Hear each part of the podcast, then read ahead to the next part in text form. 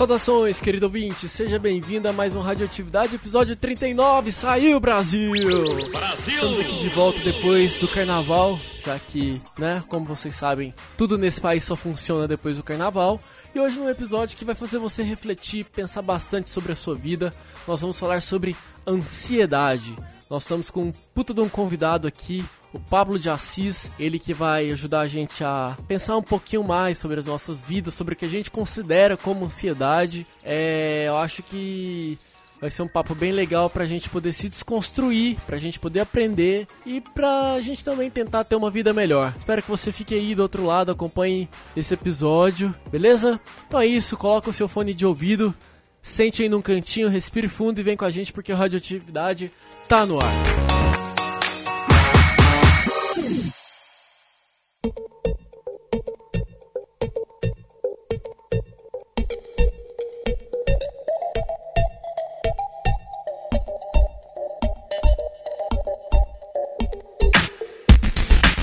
Então hoje a gente recebe aqui no Radioatividade ele que é psicólogo, formado pela UFPR, com MBA em Gestão de Recursos Humanos e mestrado em Comunicação e Linguagens e que tem mais de 10 anos de experiência como professor universitário e como psicoterapeuta. Ele vai ajudar a gente a entender um pouquinho melhor o tema de ansiedade. Queria que vocês dessem as boas-vindas para o Pablo de Assis. Pablo, obrigado por aceitar o convite de participar da Radioatividade. Seja bem-vindo. Eu que agradeço o convite. É sempre um prazer estar poder participar de conversas assim para poder levar conhecimento para as pessoas que precisam. Boa. Cara, eu acho que o primeiro passo dessa nossa conversa é tentar entender o que é ansiedade, porque pelo que eu entendo, existem níveis, né? Quando você tem, sei lá, amanhã você tem uma reunião, você tem um, um nível de ansiedade. Quando você tem uma preocupação um pouco mais uh, física, vamos dizer assim, parece que é um outro nível de ansiedade, uma é, preocupação. Como que a gente define o que é ansiedade? Cara, ansiedade é uma coisa que ninguém sabe definir direito. Começa por aí. É, a gente tem é, o que eu chamo de, de definições de trabalho, ou, de, ou definições operacionais, tipo uma forma que a gente vai definir para poder lidar com uma questão numa determinada situação. Então, a ansiedade ela é muito utilizada no contexto psicopatológico e psiquiátrico para falar de uma categoria específica de transtorno mental, né, que vão ser os transtornos de ansiedade. E aí a gente tem uma classificação grande, quase como, como se fosse um capítulo inteiro chamado transtornos de ansiedade, que aí se encaixa um monte de coisa. Entendi. Né? Entre eles, o que a gente vai chamar de transtorno de ansiedade generalizado, que é o as, as ansiedade normal que as pessoas sentem, claro que levado num nível bem mais extremo, né? Que a ansiedade generalizada, o transtorno mesmo é uma coisa bem mais, bem mais complexa. Mas dentro da, da desse capítulo da, da, dos transtornos de ansiedade, a gente tem uma série de outros transtornos que variam desde fobias específicas, né, os medos comuns, até o transtorno obsessivo compulsivo, passando pelos transtornos de estresse pós-traumático, que é mais, enfim, tem é, vários desses transtornos que lidam com a forma como a gente vai reagir ao estresse de uma, de uma certa forma. Entendi. Mas assim, é, baseado no que você está falando, que existem inúmeros tipos de ansiedade, a, a, a, eu, eu entendo que hoje em dia parece que é algo comum as pessoas relatarem que tem ansiedade, fobia, é, é tipo síndrome do pânico. Isso. É, é, é comum isso mesmo ou você acha que parece que está surgindo como se fosse um surto? O que está acontecendo, cara? Dá pra. Então, na verdade está acontecendo uma série de coisas. Né? Primeiro, uma das coisas que mais está acontecendo, as pessoas estão tendo mais informação. E aí elas percebem que de fato é uma condição que pode ser ajudada e não simplesmente um mal-estar, uma frescura, uhum. qualquer coisa assim. Essa é uma das coisas que está acontecendo. Isso no, no, aspecto positivo. Do lado negativo, de fato, a gente está vivendo hoje em dia situações um pouco mais complexas que estão provocando, de uma forma geral, mais situações de ansiedade. Ah, então a gente tem as cidades estão mais violentas, a gente está tendo muito mais notícias, por exemplo, de terrorismo, de atentados terroristas pelo mundo. É, não que isso não acontecia antes, mas a gente não tinha tanto acesso. Né? O fato da gente estar conectado o tempo todo com as notícias, a gente fica sabendo em tempo real do que está acontecendo. Né? E então a gente tem muito mais acesso a coisas que deixam a gente com medo, que deixam a gente ansioso e que eventualmente pode levar a mais situações ansiosas. E também existe um outro aspecto negativo que é o que a gente chama de é, sobrediagnóstico. É quando profissionais de saúde enxergam qualquer situação onde uma pessoa tem uma reação ansiosa como se fosse algum tipo de transtorno de ansiedade.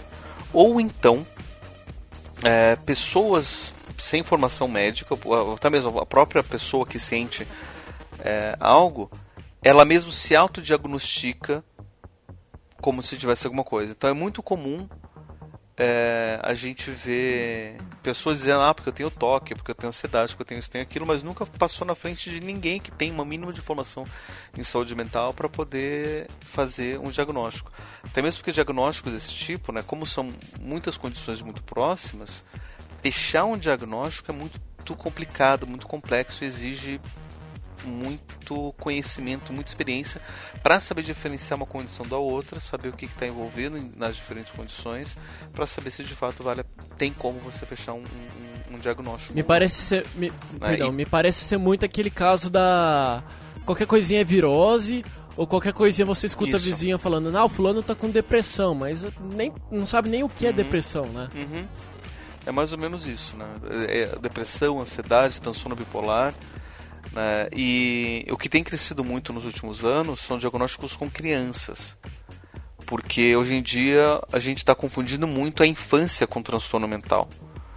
Né? Então você tem uma criança que não chora, uma criança. Aliás, que não chora, desculpa, que chora o tempo todo, uma criança que fica muito irritada com a situação que está que, que tá vivendo, uma criança que quer pular, correr e qualquer coisa fica irritada. Não, porque está sofrendo já de, de ansiedade, vamos ter que dar uhum. remédio para ela. Quando na verdade ela simplesmente está vivendo num, num, ambiente muito estressante, ou os pais estão vivendo muito estressados, trazem o estresse para casa e ela vai reagir de forma estressada também. Mas ela simplesmente está tentando ser criança dentro de um ambiente estressado. Os pais enxergam isso como ansiedade. E aí levam para o médico, vão descrever sintomas como se fossem de fato é, ansiedade. O médico, por confiar muito mais no relato dos pais, vai acabar tratando como se fosse um transtorno mental, quando de fato não é. Então, é, é, são casos muito é, delicados mesmo. Os diagnósticos eles são, são sempre muito delicados de serem feitos.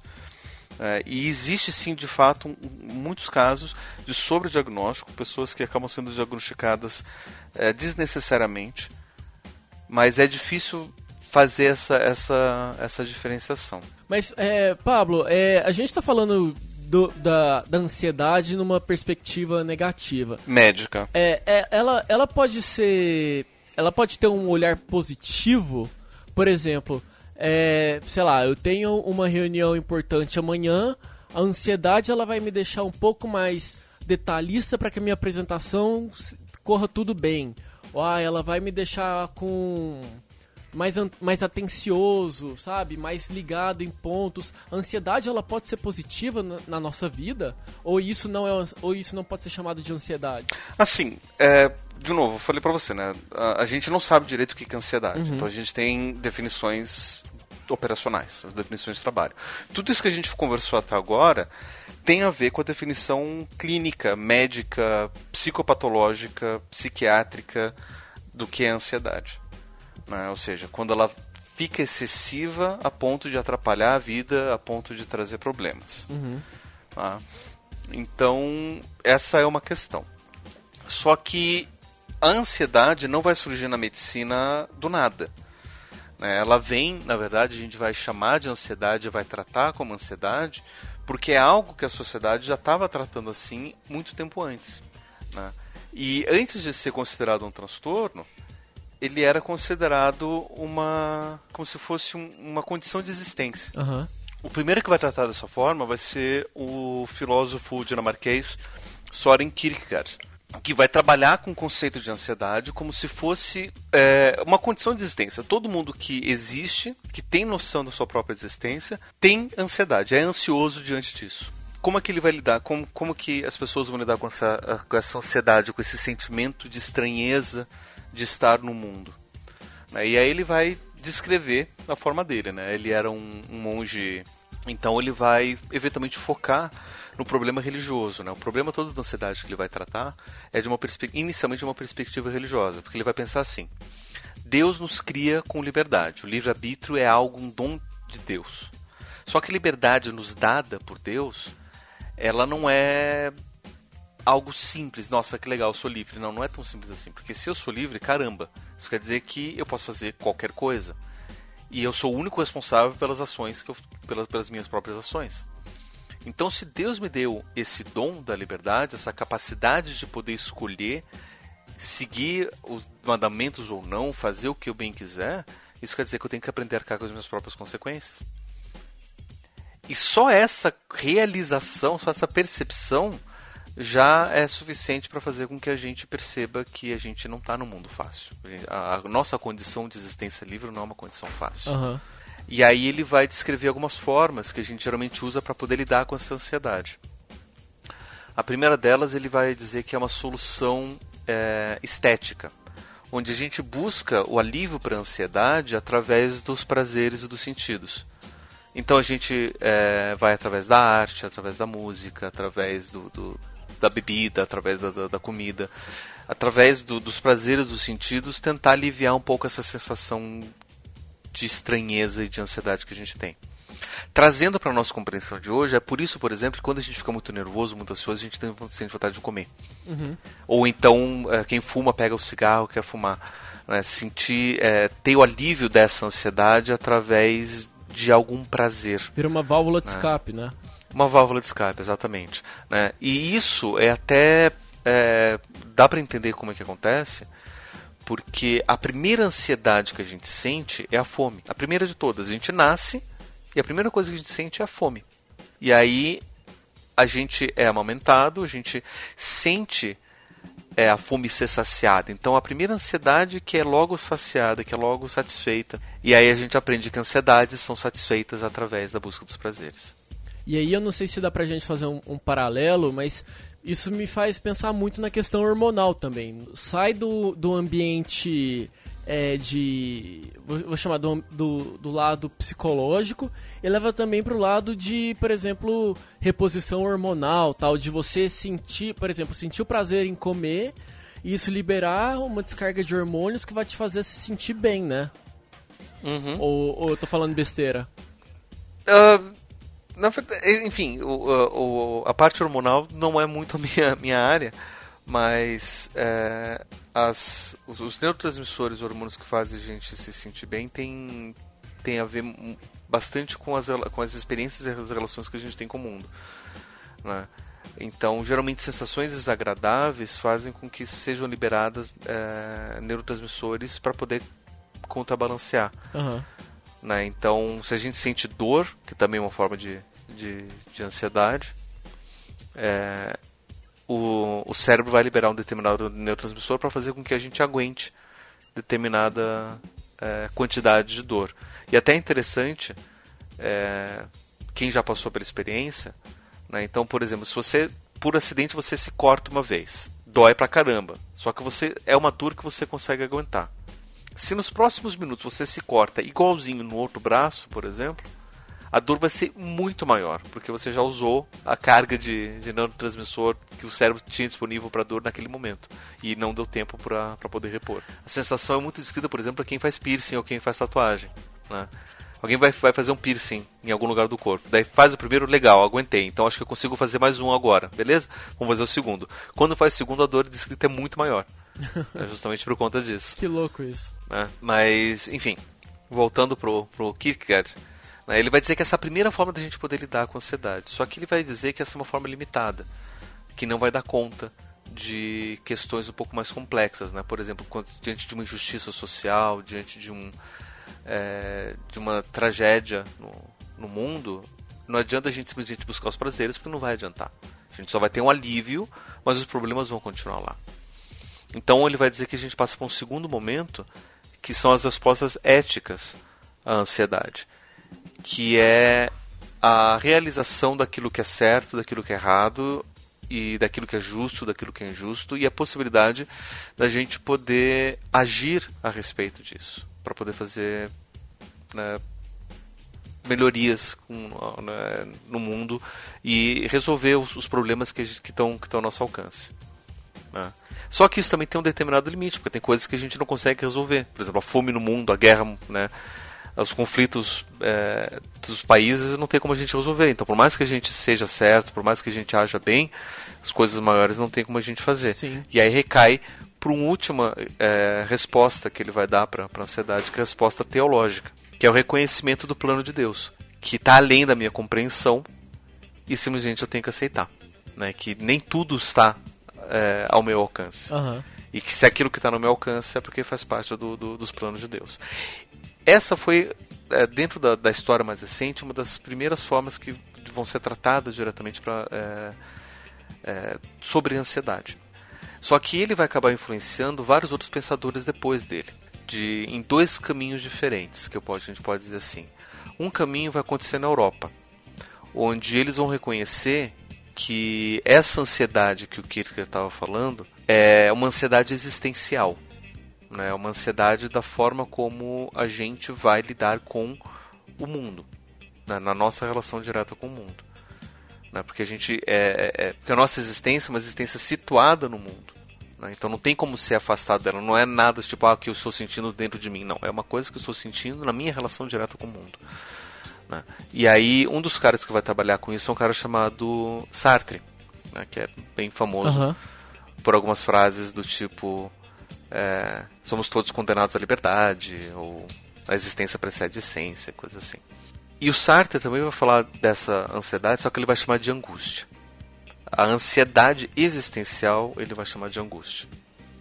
E aí, dentro da filosofia, a gente vai ter essa diferenciação entre a ansiedade que já estava sendo utilizada como um critério médico, né, como sintomas médicos, e a ansiedade existencial, que é então a angústia, que ele vai chamar de angústia, como uma forma de você poder existir, de uma condição de existência, que a gente vai colocar.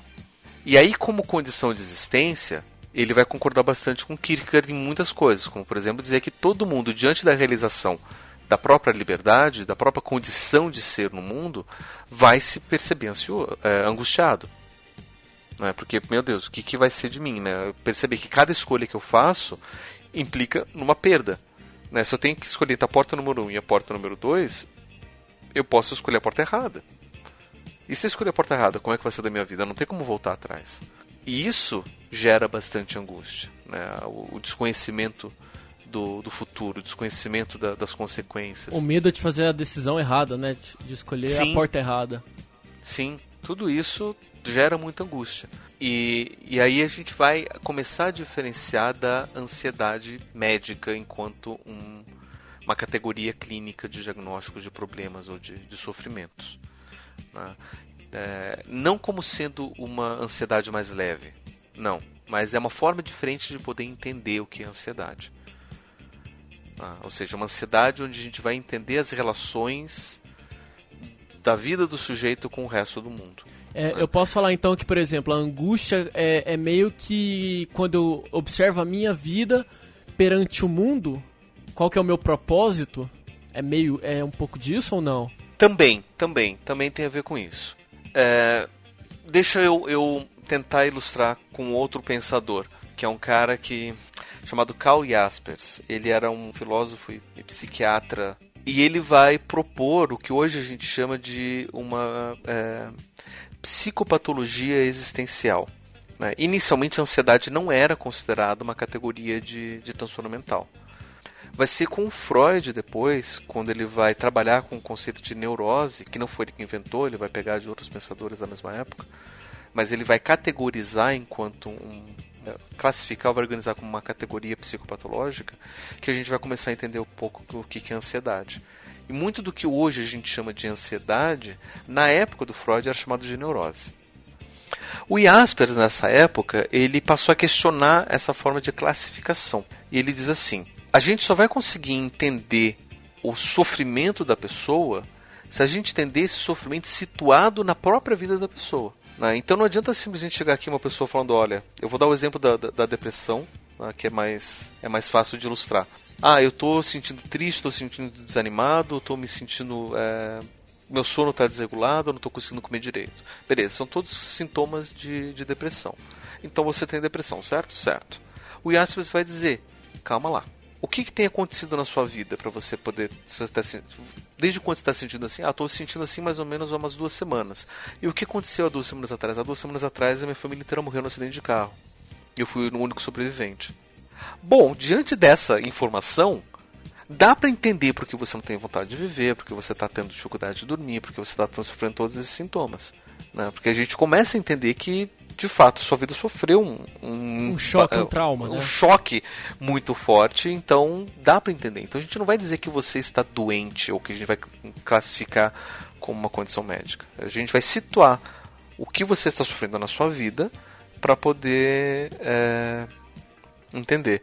Eu, por exemplo, quando eu estava dando uma aula há uns 10 anos atrás, é, eu cheguei e apontei umas coisas assim, né? E, falei, olha, é, é, muito complicado a gente ficar recetando remédio para tudo, porque a gente não entende direito as condições da, das pessoas. Então, simplesmente falar, ah, estou sentindo mal, tomo remédio por conta disso, sem entender essa situação, é muito, muito, arrisca, muito arriscado. E aí, uma aluna chegou para mim, aliás, não era nem uma aluna, era amigo de uma aluna que estava lá assistindo a minha aula. Falou assim, depois da aula, falou assim, eu vou discordar de você. Por quê? Porque eu é, fui curada graças ao uso de antidepressivo. Ah, é? É. Eu peguei, fiquei com depressão, e aí comecei a tomar antidepressivo, e aí eu me curei. E hoje em dia eu tô melhor graças ao antidepressivo. Ah, é? Poxa, me conta um pouco da sua história então. Quando que foi isso daí? Então, eu estava terminando o ensino médio e aí eu resolvi fazer o intercâmbio para os Estados Unidos. Né, antes de terminar o ensino médio. Daí eu fui para lá e aí era uma cidade muito. Era, era no meio do inverno, era uma cidade muito fria, não conseguia me adaptar muito bem ao clima, daí eu tive que mudar de cidade. E aí na outra cidade onde eu estava, é, onde eu, eu, acabei indo, eu acabei não me adaptando bem com a minha família, tive que mudar de família. E aí na escola nova onde eu fui, tive dificuldade de fazer amigos. Daí meu namorado terminou comigo porque ele não queria namorar à distância, não, não mal consegui usar o Skype para falar com os meus pais. É, não tava, tava tendo dificuldade de aprender idioma, não consegui conversar com ninguém. E para completar a cereja do bolo, fiquei com depressão. Daí eu fiquei pensando, sério, o cerejo do bolo ficou com depressão? Né? Como se você tivesse pego uma gripe, você pegou depressão, assim, assim considerar que a sua vida inteira estava uma desgraça? Tá bom, vamos ouvir o resto da história.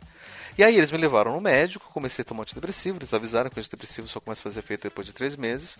Três meses depois eu comecei a, a me sentir melhor. Fiquei três meses lá fazendo o tratamento e daí terminou meu intercâmbio voltei para o Brasil. Reencontrei minha família, voltei com meu namorado, voltei com os meus amigos, terminei o ensino médio, passei no vestibular e tudo, e a minha depressão curou. E eu fico pensando, sério que você melhorou de vida e quem resolveu seu problema foi o remédio? Né? Você não entende que todo o seu sofrimento estava situado numa determinada momento de existência? Né? E, e, é esse tipo de reflexão que o Aspers provoca a gente a fazer. E é diante disso que a gente vai pensar muito o que a gente vai chamar de angústia.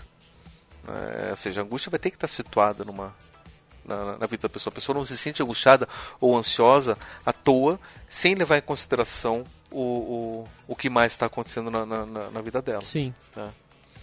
Só que isso vai trazer alguns problemas. Por quê? Boa parte dos transtornos de ansiedade que a gente conhece tem como critério diagnóstico o início repentino e sem ter um conhecimento direto de sua causa, como por exemplo o transtorno de pânico. Quem sofre de transtorno de pânico sabe, do nada, de repente, sem aviso, tem uma crise de pânico. Quem sofre de transtorno de ansiedade generalizada sabe que a qualquer momento, qualquer coisa pode é, provocar uma crise de ansiedade. E aí fica muito delicado a gente é, entender essa situacionalidade do, do sintoma. Mas ela, mas, mas ela existe. O problema é que a gente não consegue entender. E parte da angústia está justamente na não compreensão do problema. Vai, então, é, é, é, não existe uma receita, né? uma, uma, uma fórmula para você identificar o que a pessoa, o, o, o que é a ansiedade, porque isso pode estar ligado uhum. muitas vezes em um processo que seja, vamos, vamos dizer, um momento ruim da vida da pessoa, que ela teve problemas na vida pessoal, na vida profissional, que algo que depois de um tempo se recupera, de algo uhum. que, não, que você não consegue identificar ali o, o que causa isso, né? Eu, é interessante você comentar isso, Aconteceu comigo, acho que, sei lá, foi abril do ano passado, por aí. Eu tive o que eu, o que eu chamava de crise de ansiedade. É, baseado na nossa conversa, eu acho que é algo que não sei se faz sentido, mas hum. eu estava indo para uma reunião com um amigo no carro e eu comecei a passar mal, que eu fico tonto muito fácil em carro tal. E eu comecei a passar mal, sentir náusea e tudo mais. Ok, passou esse episódio. Nos dias seguintes, quando eu ia, sei lá, ah, temos que fazer reunião no cliente, eu começava a passar mal antes, de preocupação, de que, meu Deus, eu vou passar mal de novo e como é que eu vou apresentar, ou como é que eu vou conduzir a reunião tal. E eu comecei a pensar que isso fosse uma crise de ansiedade. Mas se, baseado na nossa conversa aqui agora, isso talvez seja algo mais ligado ao susto de ter passado mal e de que esse episódio fosse acontecer novamente do que algo que, sei lá, surgiu do nada. Não sei se, se faz sentido esse episódio. Assim, é, de novo, é difícil é, fazer um diagnóstico, eu ainda mais que compartilho dessa visão do, do Jasper, dessa visão existencial, para mim é difícil fazer um diagnóstico sem entender toda a situação, claro. sem entender de onde que está vindo, para onde que estava indo uhum. e tal. Uhum. Mas, de uma forma geral, bem por cima, faz sentido a gente repensar o, as crises considerando tudo, tudo que está acontecendo. Ah. Por exemplo, eu já tive é, paciente que teve crise de pânico no meio do trabalho.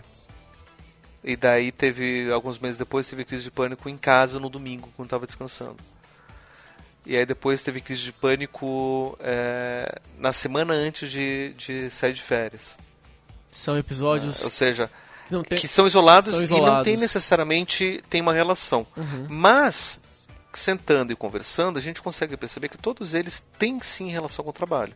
Um deles ele estava no trabalho, né? de fato, estava ali no, no, no, no, ambiente. No outro era no, no, domingo e no dia seguinte ele ia voltar para o trabalho. Então essa realização de que depois ia voltar para o trabalho, ele é, provocou o ataque de pânico. E na semana anterior dele sair de férias também, porque ele precisava terminar um, um, um job antes dele sair de férias, porque senão ia, ninguém ia conseguir finalizar e ia ia dar problema depois. Uhum. Né? Então, todos os momentos onde ele teve ataque de pânico eram situações onde estavam relacionadas ao trabalho dele. Mas aí é, é lógico que existem casos que precisam de um, de um, de um tratamento é, com, com, com remédios e tudo mais. Mas assim, é nesse momento que também talvez existam aqueles casos que, sei lá, é, eles recomendam os, os, os famosos placebos para as pessoas que seja uma coisa momentânea, sabe? Que isso, sei lá, cria uma ilusão na cabeça da pessoa de que ela vai melhorar. Então, é, eticamente a gente não pode recitar placebo, porque a gente vai estar tá ativamente enganando a pessoa. Uhum. Né? Então, basear um tratamento em cima de uma mentira, de uma enganação, nunca é um bom caminho. Sim. Até mesmo porque de repente chega a pessoa e descobre no meio do, do, do tratamento, você está me dando um placebo, Ferrou achei tudo, que tava né? melhorando. Acabou. Volta tudo ao é, início. É, volta e, e, e, muitas vezes até agrava a, a, a, a situação. Né? Então, placebo, é, eticamente, a gente acaba não, é... não. Não é o caminho. Não, não é, não é o caminho. A gente, você estava comentando, e eu também comentei, o trabalho hoje parece então que ele é o principal responsável por criar essas é, essa ansiedade, essa angústia nas pessoas, né? É, não sei se isso faz parte do, do comportamento hoje da nossa geração que é muito mais ligada a sucesso profissional ou se, sei lá, é como você comentou no início, o excesso de informação. Mas parece que hoje as pessoas estão muito. Parece que o trabalho está impactando muito no, no, jeito delas de ser, sabe? Não uhum. no, no, na, na execução do trabalho do dia a dia. Parece que sai do trabalho, mas as angústias, as preocupações continuam, né? Uhum. Assim, eh, eu eu, não, eu não saberia dizer se o trabalho em si é o principal ou alguma coisa assim. Mas porque você, você tem, tem situações onde a ansiedade ela também vai acontecer. Eu tenho alguns pacientes, por exemplo, que têm crises de ansiedade muito fortes só quando estão em casa com a família. Uhum. Então a solução é eles saírem de casa. Não é? Eles tipo, tom, começam a passar mal, eles vão e saem de casa. Vão encontrar os amigos, vão no, no parque para poder é, relaxar, porque eles têm essa ansiedade com a família. né, que eles sentem muito pressionados, muita cobrança e coisas assim. Então é, é, difícil também dizer, eu, eu, não, eu não saberia dizer se é o trabalho, se é a sociedade, se é a rua. Né? É, por exemplo, tem casos onde, que a gente chama de, que é outro transtorno de ansiedade, que é o caso de agorafobia, está muito associado ao transtorno de pânico, né? que é o, o, o medo ou a incapacidade de sair de casa ou de ficar sozinho em lugares públicos muitas das pessoas que sofrem de agorafobia relatam é, justamente um medo muito grande, uma ansiedade muito grande em situações públicas. Né? Ou seja, de, de não conseguir confiar nas outras pessoas, de achar que as outras pessoas vão agir contra elas. E, então você tem outras situações assim que também vão, vão gerar ansiedade. Eu não sei se necessariamente uhum. é o trabalho.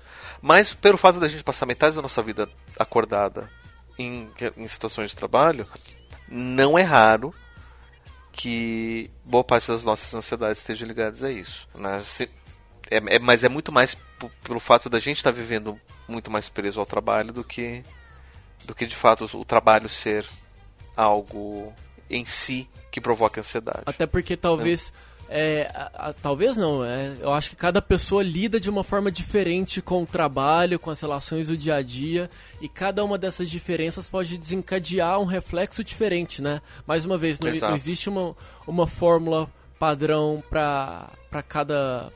para todo mundo, né? Cada pessoa uhum. tem que ter um, um um, uma análise, um estudo ali de, de como está a vida, de como ela responde a determinados estímulos para que isso seja seja avaliado. É interessante essa conversa nossa porque é, tira muito do pensamento que eu tenho, eu acho que muitos dos ouvintes têm, de que ansiedade é uma parada simples. Você, ah, sei lá, tira férias, descansa, que depois você, você melhora. Ou, uhum. sei lá, você se sente um pouco nervoso, angustiado com alguma coisa, você fala, não, isso vai passar. Não é bem assim, não, a, as coisas não são tão simples, né, quanto parecem. Na verdade, as coisas elas ficam um pouco mais complicadas porque a gente não entende o processo. De fato, a ansiedade ela passa com o tempo. Né? É natural a pessoa estar ansiosa no momento, depois de um determinado tempo a ansiedade diminuir. É natural isso acontecer e, de fato, esse é o ciclo natural das coisas. Se a gente entende o que é a ansiedade, fica muito mais fácil a gente entender por que, que isso acontece e quando isso acontece e como lidar com tudo isso. Então, assim, é, ansiedade a gente então vai entender como uma resposta. Nesse, nesse, nessa, nesse exemplo que a gente está falando agora, a ansiedade vai entender então como uma resposta natural do organismo a situações de estresse e ameaça. Ponto. Se eu estou no meio do mato e eu sei que um tigre vai, atacar, vai me atacar, eu vou me sentir com medo, é uma forma de ansiedade, eu vou me sentir. Né, qualquer barulhinho já vou achar que é alguma coisa eu já não vou saber se eu vou subir na, na árvore que o tigre pode estar lá em cima, o que, que eu vou fazer. Né, eu fico sem orientação e eventualmente eu posso até até ataque de pânico. Não é à toa que o nome pânico vem do deus Pan, grego, que é, dizia-se que quando pessoas ficavam perdidas na floresta, o Pan aparecia para poder provocar sintomas de, de medo, pa, é, terror e, e pavor nessas pessoas para elas saírem correndo da, da, da, da, floresta e nunca mais querendo voltar. Né? Então os gregos já tinham essa noção de que você está em situações estressantes e ameaçadoras faz com que a gente tenha essas, essas, esses sintomas, essas, esses, essas vivências. Uhum. Né? Então a gente pode entender simplesmente a ansiedade como sendo isso. O grande problema é quando essa reação natural fica extremada e exagerada. E aí é que a gente vai classificar como transtorno de ansiedade. Né? Ou seja, uma situação que não é necessariamente ameaçadora, a pessoa já vive como se fosse a maior ameaça da vida dela, como se o mundo fosse acabar, ela precisasse fazer uma coisa a respeito. E aí, aí é que a gente vai ter o, o, o transtorno de ansiedade. Ou então uma pessoa que tem um, um, uma reação por um tempo desproporcional. Né? Ou seja, de fato pode ter tido uma reação ameaçadora muito grave, só que ela acabou tendo durante muito mais tempo do que o, o a situação mesmo. Então, por exemplo, a pessoa assaltada foi lá e, e se sentiu ameaçada, com razão. Só que ela fica mal durante alguns dias, ou até mesmo qualquer memória do assalto faz com que ela fique mal de novo. E ela não consiga sair de casa. E sempre relembrando o, o, o acontecimento. Uhum. É. Então isso a gente vai dizer que é um transtorno de ansiedade. Então, é. É, é, é no caso seria o transtorno de estresse pós-traumático. Ela passou por um trema e depois ela começa a reviver e ter esses problemas. Então qualquer exagero em qualquer sentido, seja de intensidade, de duração, a gente vai classificar como transtorno de ansiedade. Né? Mas, é, se, mas se a gente entender que a ansiedade é uma resposta natural ao que está acontecendo, a gente sabe que quando a pessoa ela se sente menos estressada ou menos ameaçada, naturalmente é, esses sintomas vão diminuir. Isso faz parte do aprendizado, né? A pessoa começa a lidar com, com, com a situação. Exato. Por exemplo, a pessoa que você citou que está no meio da mata, assim, na primeira noite ali, no meio do nada, perdido, ela vai se sentir numa situação de estresse e medo, mas que, sei lá, no 15 dia dela, aquele ruído que ela escutar, talvez já se, se torne algo mais tranquilo. Então, faz parte também do amadurecimento e do crescimento como pessoa, é, aprender a lidar com essas situações de estresse e, enfim, e evoluir. É o famoso frio na barriga que todo mundo sente no primeiro dia do trabalho ou quando está fazendo uma coisa nova pela primeira vez. É um pouco uhum. disso. É um pouco disso sim. E envolve bastante aprendizado, porque a pessoa ela pode, de fato, né, cotidianamente, a gente passa por situações assim, né, um pouco mais leves, a gente sabe como maneirar. Então, por exemplo, a primeira vez que eu sento atrás do volante, eu vou dirigir um carro na, na, estrada, eu sinto mal, já fico ansioso, qualquer barulhinho eu já acho que o carro já vai bater. Só que aos poucos eu vou percebendo, não, não é bem assim, né? Aquele barulhinho é, é normal, sempre acontece. Se eu tiver uma certa distância, o carro não vai bater. Se eu diminuir, se eu manter tal velocidade, vai ficar bem.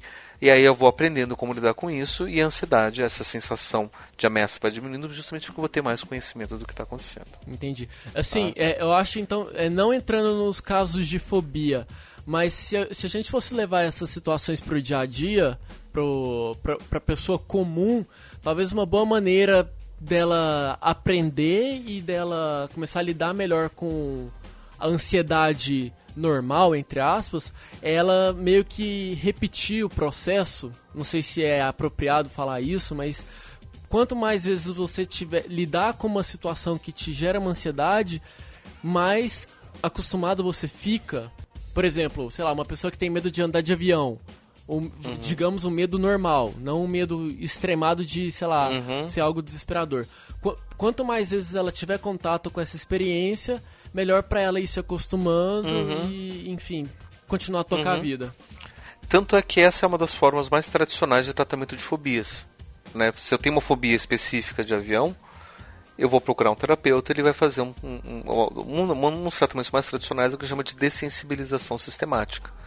Onde a pessoa aos poucos vai entrando em contato com a ideia de avião, vai mentalizar o avião, vai é, ver fotos de avião, vai ver filmes de avião, aos poucos vai visitar aviões, vai entrar aviões no solo e aos poucos vai, vai se aproximando dessas sensações enquanto vai pareando com sensações de bem-estar. Então ela vai fazer exercício de relaxamento, de meditação, de bem-estar. Né? Vai entrar em contato com, com situações fóbicas, né? Uhum. Que, que geram ansiedade. Já vai pareando os dois e aos poucos ela vai se sentindo essa sensação de bem-estar que ela vai criar, né? E, e, de vez em quando até aparece em filmes, é, de uma forma caricata, isso, né? A pessoa está numa situação estranha e fala, não, é meu lugar feliz, meu lugar feliz, precisa estar no meu lugar feliz, meu lugar feliz. Que é justamente essa forma de dessensibilização sistemática. Ela cria esse ambiente de bem-estar e ela vai pareando com. vai se acostumando com, com essas situações. É, que, que geram ansiedade mesmo. Eu lembro muito é. de, um, de um amigo que nos tempos de ensino médio sempre, sempre teve vontade de fazer. Tem, faz, hoje ele faz medicina, mas na época ele estava na ansiedade vestibular e tal. E assim, ele comentava que ele tinha um pouco de. Ele gostava muito de medicina, mas ele tinha muito receio da parte de anatomia. Anatomia eu acho que é uma coisa mais simples, mas hoje eu vejo ele relatando para mim procedimentos cirúrgicos que ele participa, que eu falo, cara, nos tempos de ensino médio você corria disso e hoje faz parte do seu cotidiano. A pessoa acostuma, né? Ela aprende a lidar com as situações adversas, que pra gente às vezes até soa um pouco estranho, mas que pra ela já é o dia a dia, né? Já é comum. Então você sente um pouco dessa dessa diferença de que a repetição ajuda as pessoas a se acostumarem e, né, e, enfim, melhorar, né?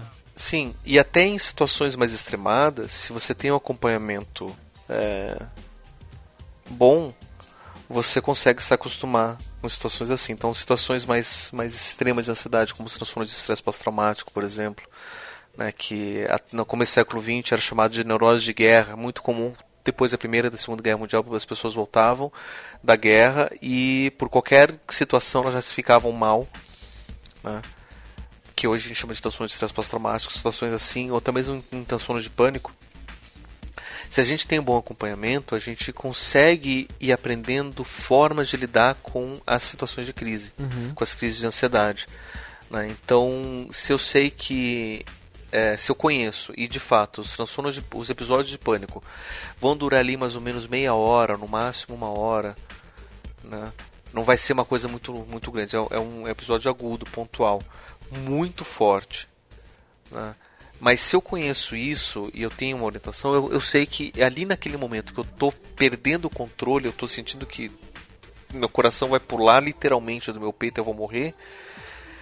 Eu consigo ir aos poucos me controlando. Uhum. Né? Por exemplo, é, muito disso é, uma, é, é, o corpo liberando a adrenalina, né, porque ele se sente ameaçado por alguma coisa que a pessoa desconhece. Né? E, e, e, é isso que é, que é mais amedrontador nesses episódios. A pessoa não sabe o que, que é. Então, por exemplo, mutação de estresse pós-traumático, por exemplo, ele ouve um barulho se coloca, que coloca ele de novo naquela situação, mas ele não sabe que barulho foi isso, se é real ou não, se vai acontecer de novo ou não. Então, todo esse desconhecimento acaba ampliando ainda mais as reações. Né? Então, vamos pegar ali. De repente, tem um, um, um, uma injeção muito grande de adrenalina que serve para eu me proteger de qualquer ameaça real que eu tenha. Mas se a ameaça não é real e a ameaça está dentro de mim, está na minha cabeça, como é que eu vou me proteger disso? Uhum. O corpo não sabe diferenciar. O cérebro não sabe a diferença. Ela está ameaçando, vamos colocar adrenalina. E aí você tem todas aquelas sensações de palpitação extrema, sudorese, é, é, é, formigamento dos membros, Muitas vezes você tem perda de controle do, do, do de, de, tonicidade dos músculos, né? você perde força, ah. você tem é, vontade de desmaiar, às vezes você tem continências e vontade de vomitar. Eu, eu, eu lembro muito. É, é, que a conversa vai rolando e acaba lembrando muito de episódios, porque, por exemplo, eu saí do interior de Minas Gerais, terminando o meu TCC, vim para São Paulo e eu lembro, é, a caminho, próximo a subir, a, a, entrar no avião, pensando, cara, eu tô saindo de uma cidade de interior, vou para São Paulo para correr atrás dos meus objetivos, só que São Paulo é aquela cidade louca, desesperadora, tudo distante, não sei nada, e a ânsia de vômito vindo, a ânsia de vômito vindo. Primeiro dia de trabalho aqui em São Paulo, tentando descobrir onde pegar ônibus, dava sudorese na mão, vinha a ânsia de vômito, sabe? Parece que o corpo uhum. desencadeava e falava, Sim. cara calma lá, tipo, né? Vamos dar um jeito nisso. É meio que um transtorno, sabe? Na verdade, todas essas reações que você tem são reações naturais a ameaças. Tanto vômito. Porque assim, é, se eu sei qual é a minha ameaça, eu sei como reagir melhor. Uhum. Né? Então pensa assim. É, se eu sei que eu preciso sair correndo, a injeção de adrenalina no meu corpo vai ajudar com que eu saia correndo. Né? Porque tem alguma coisa que também tá, tá vindo na minha direção, tá ameaçando, simplesmente sai correndo. Eu me lembro quando eu tinha, acho que uns 12 ou 13 anos de idade, um amigo meu quis assustar a gente, fazer uma, uma, uma, brincadeira, e de repente ele pulou do nada em cima, eu e meus outros dois amigos. E eu corri como nunca antes na minha vida corri e nunca mais corri igual. Eu sei que em questão de 3 segundos eu estava mais rápido que o Sam Bolt correndo lá do outro lado da quadra. Sério, eu corri muito rápido. E eu não vi que eu tinha corrido tanto. Né? Mas, é, e, e, também tem aquelas histórias, né? Por exemplo, o, é, quando de repente o Caio passa um carro em cima do filho e os pais vêm aqui, eles pegam toda a força e levantam o carro sim, sozinho. Sim, né? A então, pessoa assim, sofre um é... acidente, ela tá machucada, mas ela não sabe como, mas ela dá um jeito de levantar para socorrer outras pessoas. Exatamente. Né? É, então, assim, são formas naturais que o corpo, sabendo exatamente o que precisa agir, a gente consegue direcionar para o corpo reagir. Agora, quando eu não sei o que está acontecendo, é, todos os, os alarmes de, de, perigo ligam ao mesmo tempo. Uhum. Então, ao mesmo tempo, você tem força para sair correndo, só que ao mesmo tempo você tem.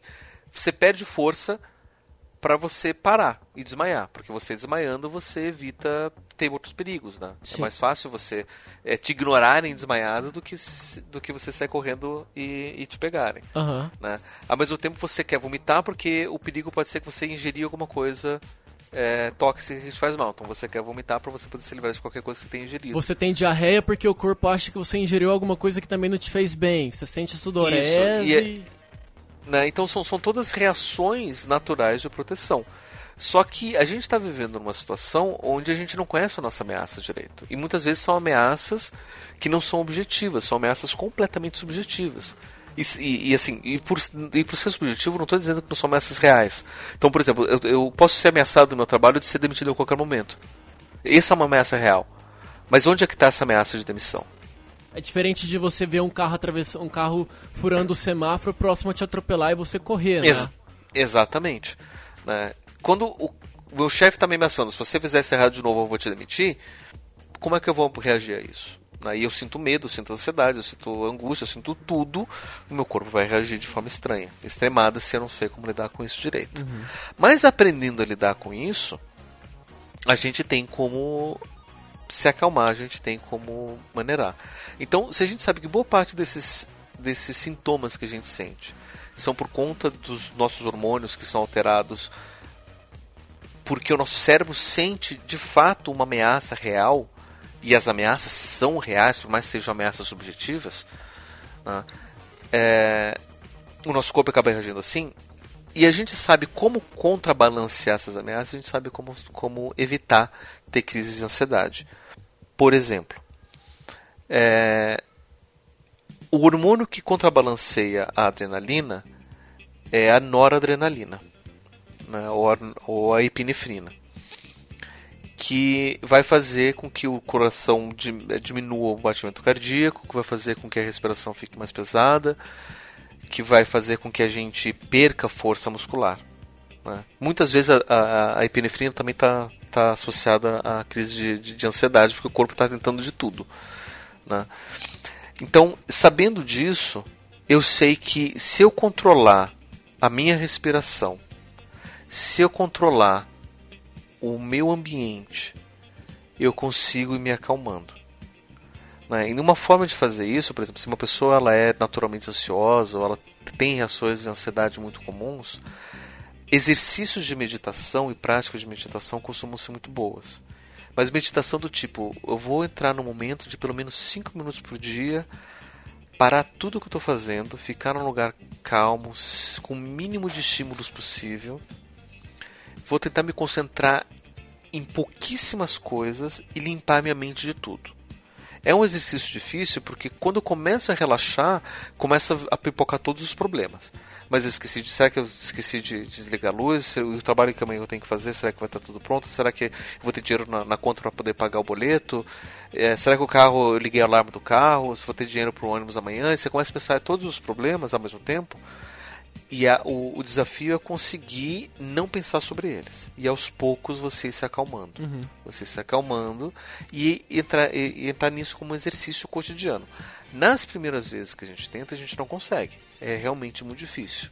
Eu tenho muita dificuldade ainda de fazer isso, mesmo que eu recomende, faça com muitos dos meus pacientes exercícios bem simples assim. Eu, na, na minha prática cotidiana, ainda tenho muita dificuldade de fazer. Né? Então não é algo que é fácil que tipo só sentar e fazer, porque de fato é, é, é, ele, é, ele é complexo de a gente conseguir. Mas tendo disciplina, é um exercício, a gente consegue. Né? É um exercício, exatamente, é um exercício. É que nem ir para academia, você fica 10, 15 minutos fazendo meditação. E quanto mais você consegue fazer, mais você consegue fazer. Uhum. Né? Então, se eu consigo fazer 5 minutos por dia, eu vou conseguindo aumentar para 7, para 10, para 15, eventualmente consigo fazer uma hora por dia. E aí, nesses momentos, é, o, o, isso acaba sendo tanto uma forma de você prevenir eventos de ansiedade, como forma de eu saber como lidar quando acontecer de novo. Por quê? Se eu consigo meditar frequentemente, o meu cérebro já vai estar um pouco mais. É, menos ansioso, por assim dizer. Né? Ele vai estar um pouco mais equilibrado. Então, diante de situações de estresse, de situações de ansiedade, o meu cérebro não vai ligar todos os alarmes porque eu já vou estar um pouco mais controlado, vou conseguir observar melhor o que está acontecendo, vou saber reagir melhor às situações. Né? E ao mesmo tempo, mesmo que ligue todos os alarmes, eu vou conseguir entrar no ritmo do exercício, eu vou conseguir me acalmar e aos poucos com a respiração, com, com a tranquilidade, isolando os, os sentidos, eu consigo chegar a isso. Por exemplo, eu sempre recomendo para os meus pacientes, né, quando eles têm situações assim, de da próxima vez que você sentir isso, procure um lugar isolado. Nem que você vá no banheiro e fique sozinho trancado no banheiro durante meia hora. Mas fique isolado, fechado, sem preocupação. Em silêncio ali, você transforma na sua zona de segurança. Isso. Você respira. E, e assim, a, além de ter um momento para você esvaziar a cabeça, por outro lado também é um momento de você, a hora que você estiver ali, talvez mais calmo, ok, o que, que eu posso fazer, sabe? Diante de uma situação, sei lá, tá rolando um, um puta de um problema no trabalho. Você se desespera, você vai pro banheiro, tira o seu tempo ali, fica meia hora quieto. Depois disso, sei lá, você tenta começar a organizar o seu pensamento para poder botar as coisas em ordem, sabe? Não sei se é o caminho ideal, mas pelo menos eu penso uhum. assim sabe? Uhum. Você organiza a sua mesa mental, ok, o que, que eu tenho que resolver pra. Porque senão você tentar fazer várias coisas ao mesmo tempo, apagar vários incêndios ao mesmo tempo, na uhum. ansiedade, você não sai do mesmo lugar, né? Talvez seja um... E é por isso que é importante a gente saber situar a nossa ansiedade. Porque, por exemplo, ansiedades relacionadas ao trabalho, é muito comum a gente ver que pessoas são muito ansiosas são pessoas que são muito desorganizadas no trabalho.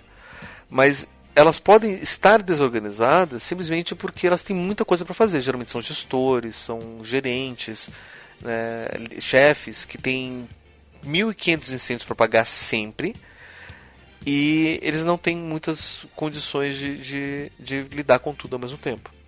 Né, daí você vai ver a mesa da pessoa, está desorganizada, a agenda também está desorganizada, o desktop no, na área de, no, no computador, a área de trabalho está completamente é, é desorganizado, um dá um caos. Né? Mas é porque a pessoa não tem tempo, porque ela de fato está pagando todos os incêndios ao mesmo tempo. Uhum. E aí é interessante um trabalho direto com, com a pessoa para ela conseguir se organizar, né? um trabalho, às vezes, de coaching diretamente no, no, no, no, meio de trabalho. Às vezes a pessoa ela tem que aprender a delegar funções para os seus subordinados. Né? Porque às vezes, ó, é, é, é, ele tem tanta ansiedade porque ele não quer passar para ninguém, ele quer resolver tudo, porque só ele sabe fazer isso.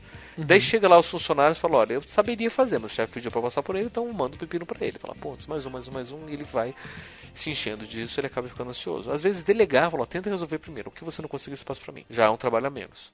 Às vezes ele fica ansioso porque será que está resolvendo ou não?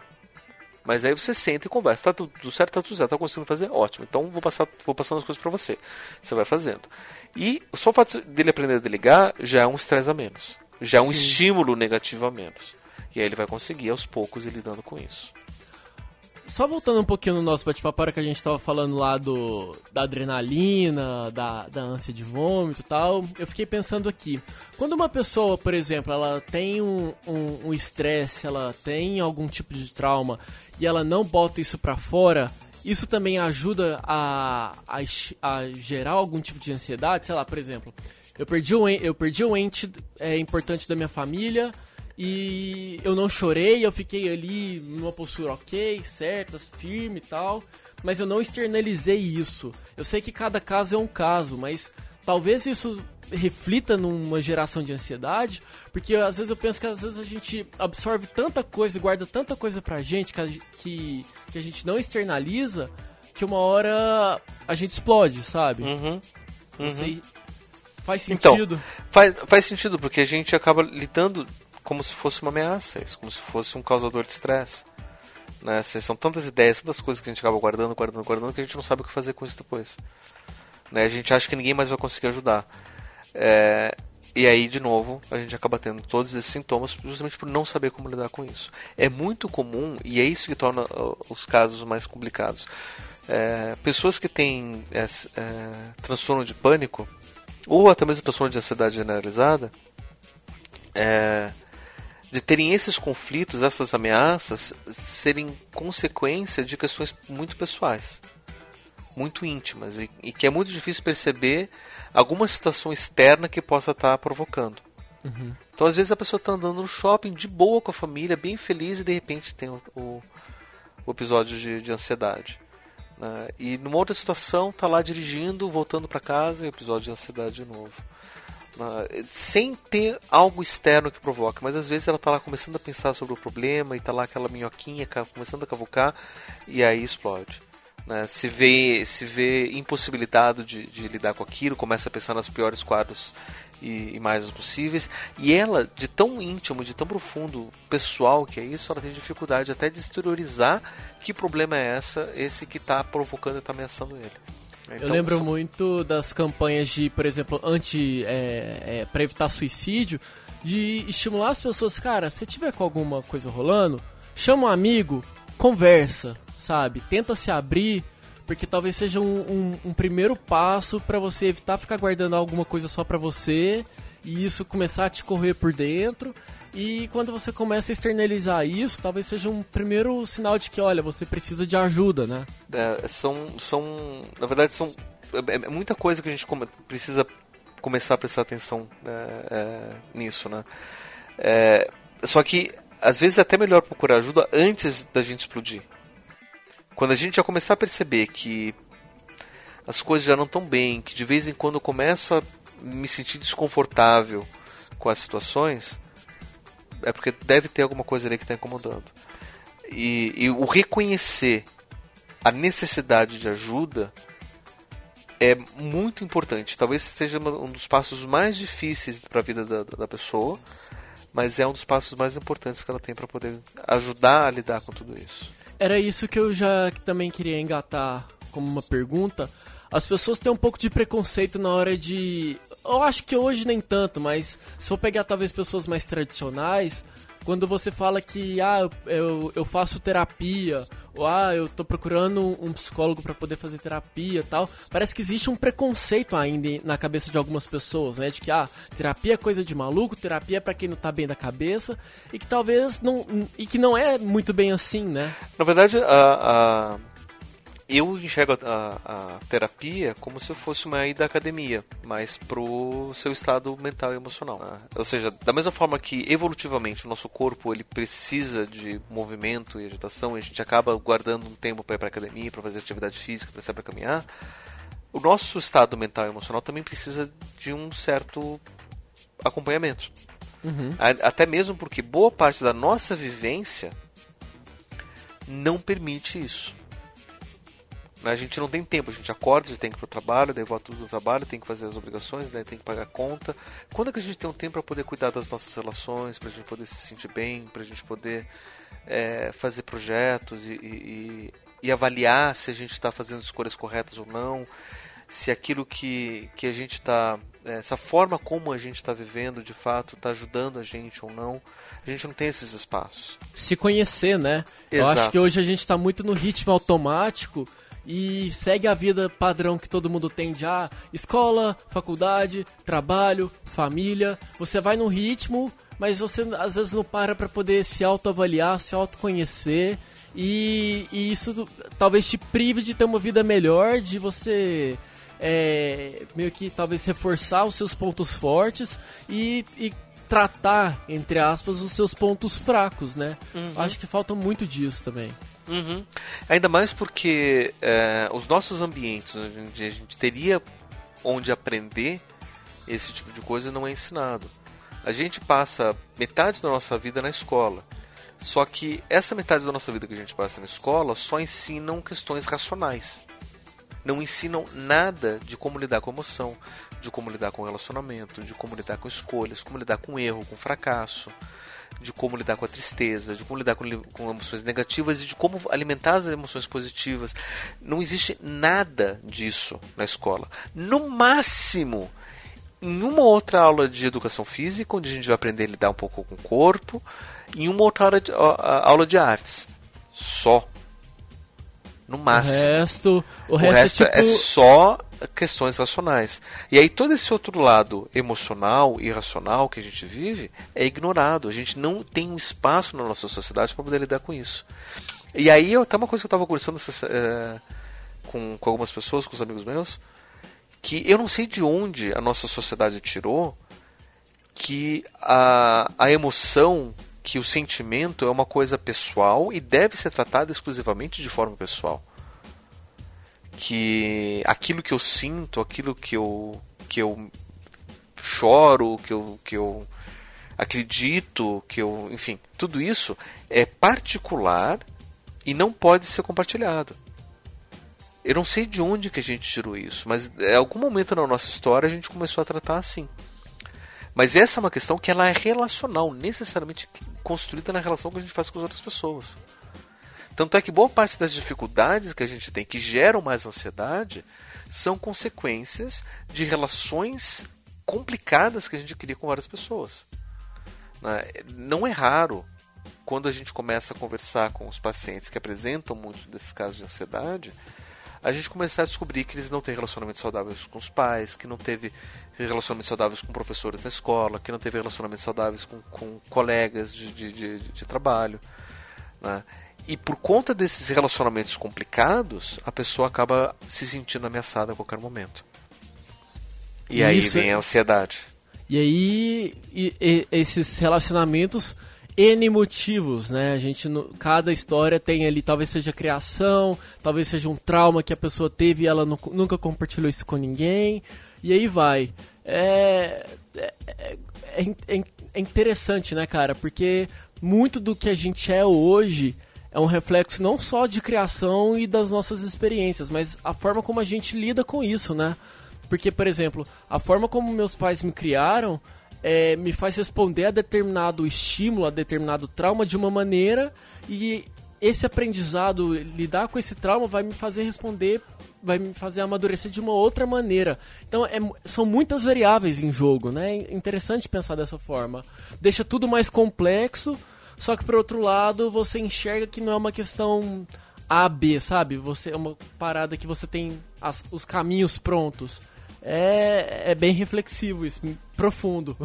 pra gente entrar já numa reta mais final, quando é que uma pessoa precisa procurar não vou falar ajuda, mas uma, a pessoa precisa procurar um suporte, procurar uma terapia, procurar um, um tratamento. Uhum. Quando que. Não, existe... eu, costumo, eu costumo dizer assim: psicoterapia não é necessária para ninguém. Remédio não é necessário para ninguém. A não ser que a pessoa saiba que ela não precisa disso. Quando a pessoa está em negação, aí sim é que ela está precisando. Né? É, mas apesar disso, a terapia vai ser boa para todo mundo. É, uma, das coisas boas da, da, psicoterapia é que ela não tem contraindicação. Então você consegue sentar, conversar, se encontrar com, a pessoa, com, com o seu terapeuta uma vez por semana e usar aquele momento como um momento para você se organizar. Né? Seja você se encontrar no começo da semana para se organizar para o resto da semana, seja para você se encontrar no final da semana para você poder organizar o que aconteceu e se preparar para depois, ou no meio da semana para ver o que está acontecendo. Mas é momento para você se organizar. E até mesmo usar como um ensaio para coisas que você vai fazer de fato do lado de fora. Né? Então, ó, tem umas coisas que estão me incomodando, vou lá no, no, na minha terapia e vou tratar sobre isso. E aí começa a ver, eu tenho essas dificuldades, estou conseguindo fazer isso, tá? Então, o que a gente consegue começar a fazer aqui com você, que daí você consegue levar para o mundo. Então, assim, não existe efeito colateral, não existe problema com isso. A pessoa vivendo, ela consegue viver melhor. O, o, o primeiro passo, ela reconhecer o que ela precisa melhorar e depois. Na ela... verdade, na verdade, acho que isso nem seria o primeiro passo, porque muitas vezes é difícil a pessoa reconhecer isso. o primeiro passo, na verdade, é a pessoa querer ser ajudada. Eu conheço muitos casos, muitos casos, principalmente de familiares, que falam, oh, mas eu já falei para esse meu parente procurar terapia, já dei o seu cartão, já, né?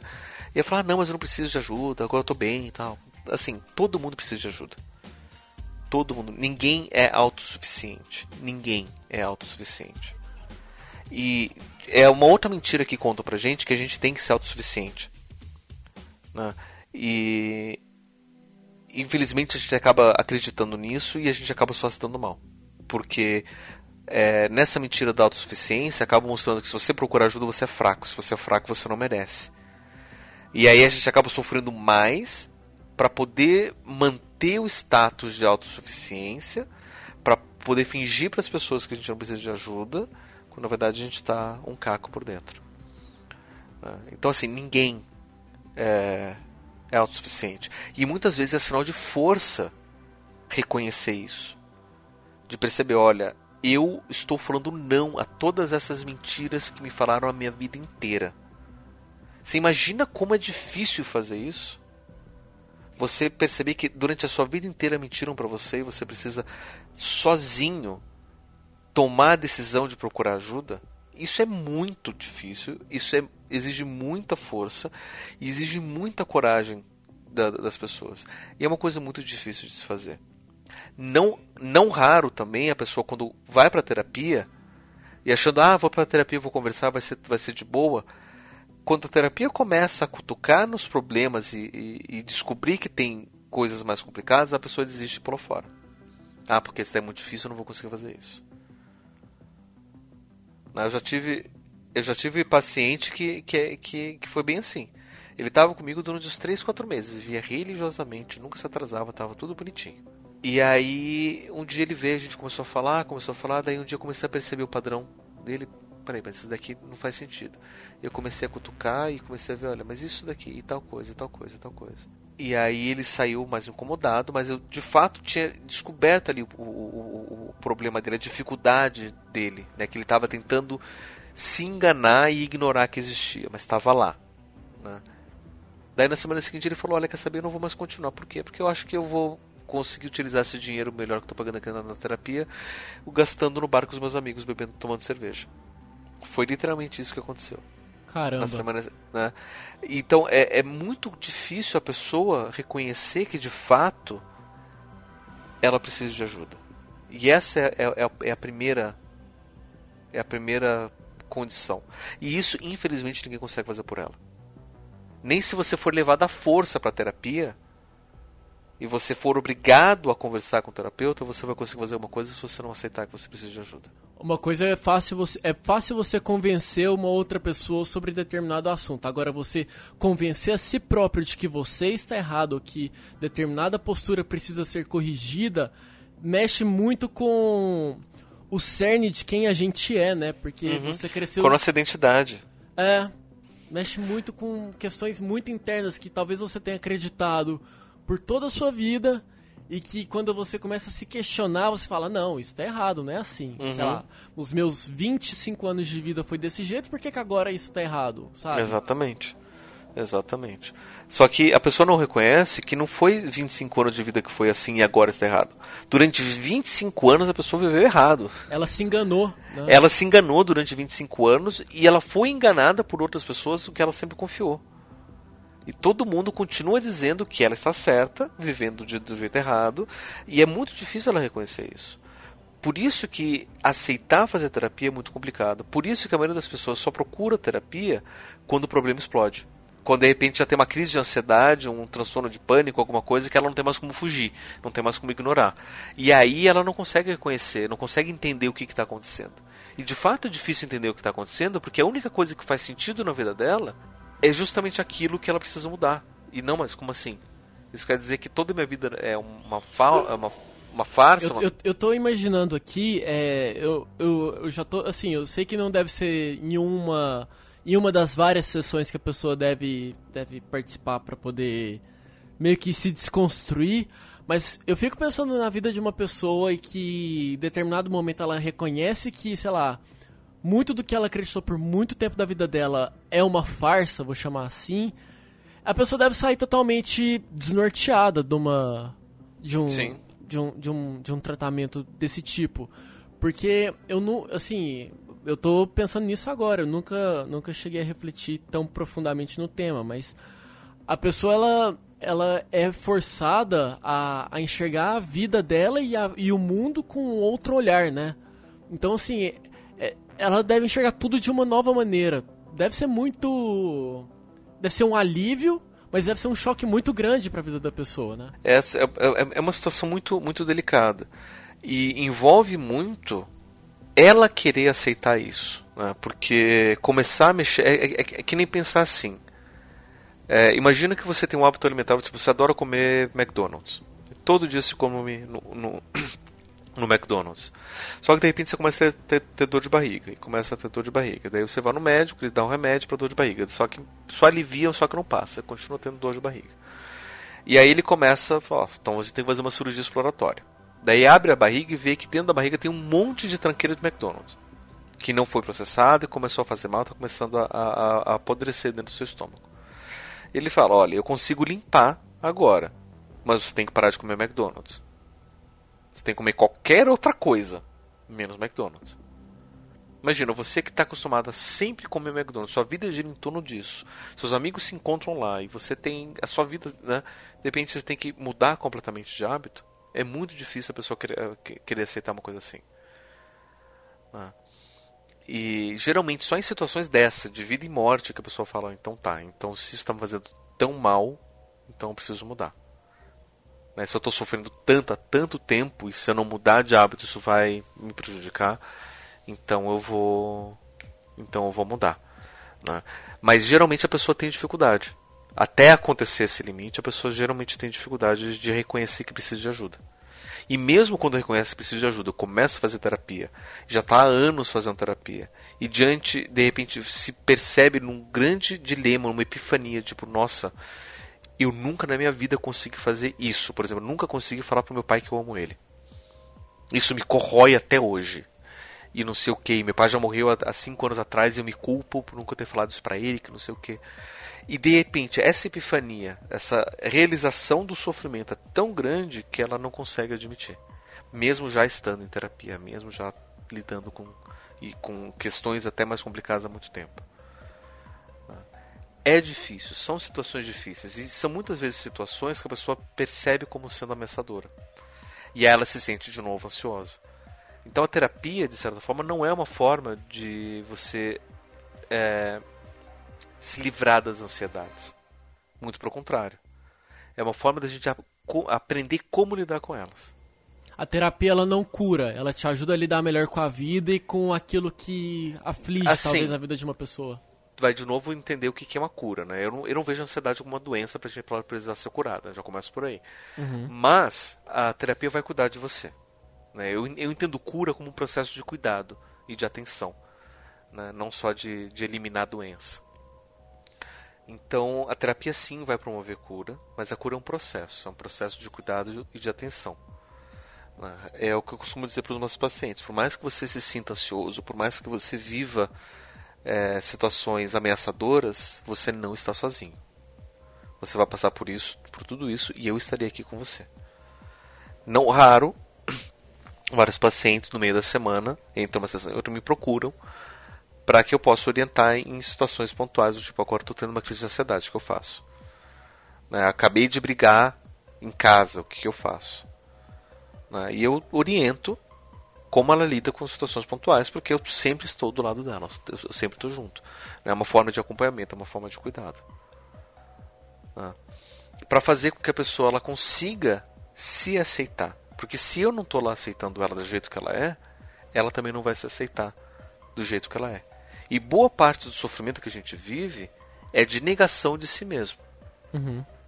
Né? Do tipo, eu sempre ouvi que eu sou capaz de fazer, mas agora tenho que reconhecer que eu sou incapaz? Como assim? Não posso. Eu preciso ser capaz. E aí o pessoal não consegue, não consegue, não consegue, dela acaba se frustrando, sofrendo, começa a ver as cobranças como ameaças, que né, se descobrirem que eu sou uma fraude, que eu não consigo, o que, que vai acontecer de mim? Né, vou perder o emprego, vou perder os meus amigos, vou perder minha vida, vou perder tudo. Né? E aí ela não consegue aceitar que o caminho é ela reconhecer que de fato isso que estão impondo para ela não, não é dela, ela não é assim. E ela pode encontrar outras formas de lidar com isso. Pablo, muito obrigado pela, pela sua aula. Foi, foi uma aula palestra aqui para ajudar a gente a enxergar um pouco melhor a ansiedade. Eu acho que a, a visão que eu tinha, principalmente eu, era a ponta do iceberg e, e, ao longo da nossa conversa eu fui ver que por baixo da água tem muita coisa ainda que esteja ligado à, à, à ansiedade em si e outros pontos que, que colaboram com ela.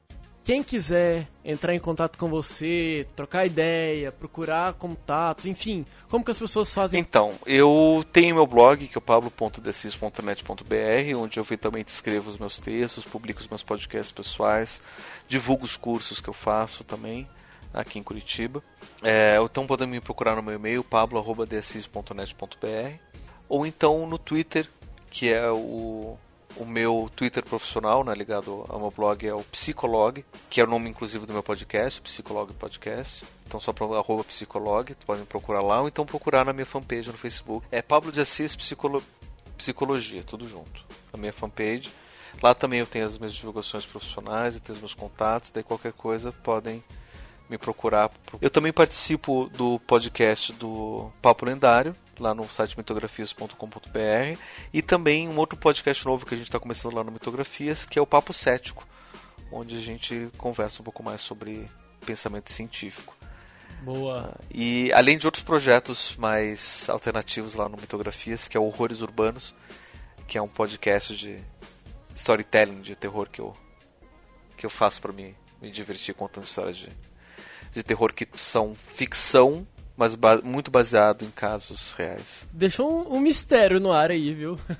Chama-se Horrores Urbanos porque eu falo sobre problemas urbanos cotidianos que a gente enfrenta.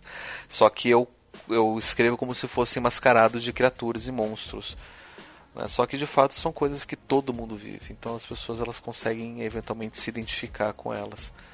Né? Por exemplo, eu falo dos dementadores do Harry Potter e, e leio casos de pessoas que, que, chegam a enfrentar os dementadores, só que eu mostro que todo mundo já enfrentou dementadores porque os dementadores são muito próximos da depressão. Faz esse paralelo. Eu consigo, eu, eu sempre mostro esses, esses, paralelos. Então, por mais que seja uma obra de ficção, né, eu falo sobre dementadores, Harry Potter e tudo mais, eu acabo fazendo paralelo com, com muitos casos reais e, e para fazer com que a gente se questione um pouco mais e, e, sinta mesmo medo de coisas que de fato estão em todas as esquinas, que não é só ficção. Mas enfim, entrem lá e se divirtam. Pablo, muito, muitíssimo obrigado por essa puta aula que você deu aqui, cara. Eu acho que você vai ajudar a, a, a, gente, eu acho que esse episódio vai plantar uma sementinha na cabeça dos ouvintes que eu espero que assim como tá rolando aqui comigo a gente comece a pensar um pouco mais na nossa vida e que isso possa trazer bons frutos daqui para frente para que nós possamos nos tornar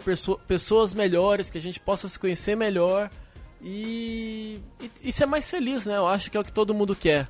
Né? Saber, saber lidar com sentimentos, saber que todo mundo tem seus altos e baixos, mas que a gente sempre pode ter uma vida aí positiva e, e do bem, caminhando para um, um futuro é, legal. Exatamente. E também reconhecer que a gente não precisa sempre ser só feliz, mas a gente consegue sempre viver bem.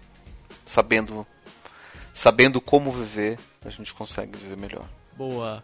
Esse foi Pablo de Assis aqui no Radioatividade. Pablo, muito obrigado. E, e fica aí o convite para você voltar a falar mais Sempre gente, que viu? precisarem, sobre qualquer assunto, só me chamar que eu apareço. Boa.